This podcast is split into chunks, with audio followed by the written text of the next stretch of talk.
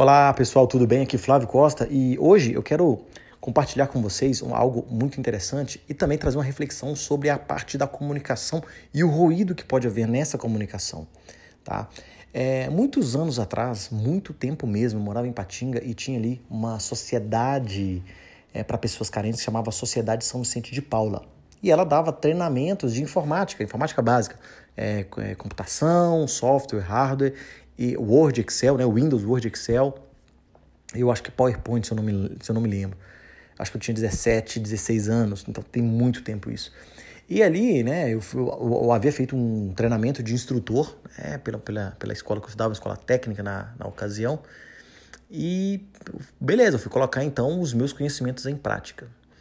E olha que coisa interessante. Aí, num certo momento, eu cheguei na sala de aula e falei para a pessoa: olha, por favor, né, todos aí, depois de uma, duas, três aulas, eu falei o seguinte: por favor, aperte a tecla tal para fazer um procedimento.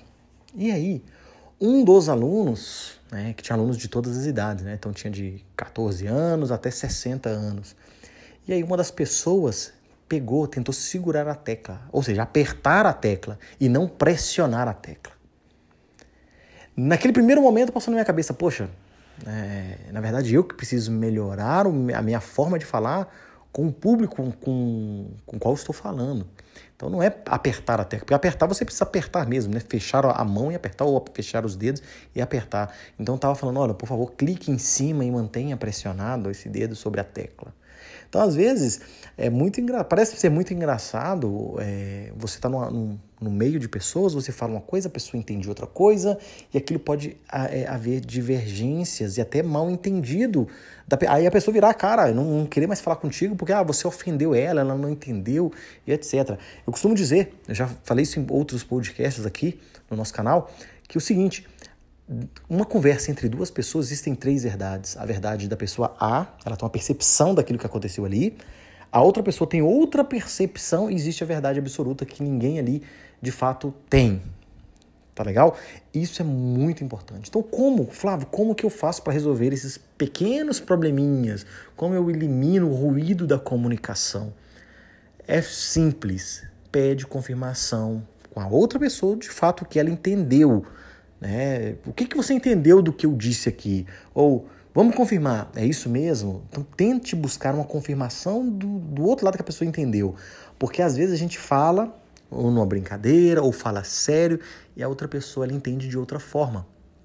E aí você fica bravo porque a outra pessoa não entendeu. Mas na verdade, será que você de fato passou a informação como deveria ser passada? Lembra? Lembra, né? Lembra o que eu disse quando eu comecei a ensinar lá em 1900 e bolinha, né? Aperte a tecla. O cara falou, apertou a tecla, mas na verdade não era para apertar, era para pressionar a tecla e manter pressionado. Então eu falei uma coisa e ele entendeu outra. Então eu deveria melhorar a minha forma de comunicar com aquela pessoa. Concordam? Essa é a dica que eu deixo para vocês. Pensem bastante, confirmem a comunicação e eliminem o ruído, que é a comunicação das coisas mais importantes que a gente tem, principalmente nesses dias de hoje. E é uma habilidade de soft skills importantíssima. Tá legal, pessoal? Um grande abraço a todos. Vejo vocês no nosso próximo assunto, no nosso próximo podcast. Até mais. Tchau, tchau.